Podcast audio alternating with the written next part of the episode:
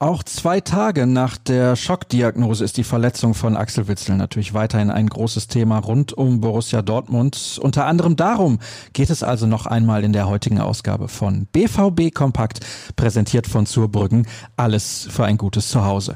Schaut vorbei auf zurbrüggen.de. Mein Name ist Sascha Staat und los geht's mit unserem Infoformat rund um Schwarz-Gelb. Es ist ein eher bescheidener Geburtstag, den Mittelfeldmann Axel Witzel heute feiert gefeiert. Seinen 32. Ehrentag erlebt er bekanntermaßen im Krankenstand. Mittlerweile, das ist die gute Nachricht, wurde er zwar vom Arzt der belgischen Nationalmannschaft operiert, dennoch bleiben offene Fragen. Wer wird zum Beispiel seinen Job künftig übernehmen? Nach seinem Achillessehnenriss wird Witzel dem BVB in dieser Saison nicht mehr zur Verfügung stehen. Ist der Kader also gut genug besetzt, um den Ausfall vergessen zu machen? Diese Frage haben wir uns in der Redaktion gestellt und für euch ein Pro und Contra verfasst. Dirk Krampe meint, dass die Borussia genug Optionen hat, um den Belgier zu ersetzen.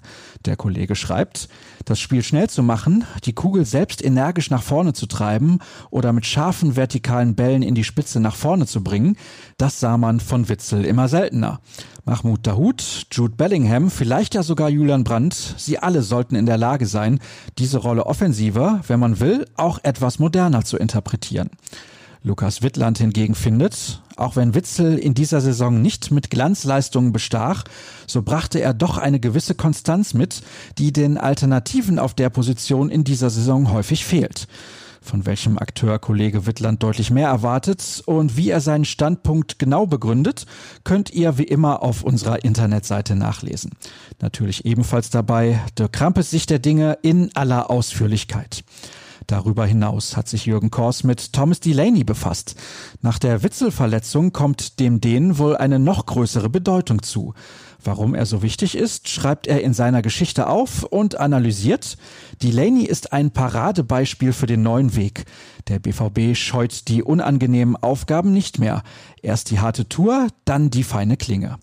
Apropos fein, jetzt kommen wir zu einer schönen Nachricht, denn während Delaney in Leipzig wie gewohnt auf dem Platz schuftete, war Ersatztorwart Marvin Hitz gar nicht erst mitgereist. Das hatte einen erfreulichen Grund, wie gestern bekannt wurde. Seine Frau brachte Tochter Josephine Marie zur Welt, das dritte gemeinsame Kind des Paares. Es gibt Momente im Leben, für die findet man keine Worte, schrieb Hitz in den sozialen Medien. Da sagen wir auch herzlichen Glückwunsch. Am kommenden Samstag wird er gegen Mainz 05 im Dortmunder Kader zurückerwartet.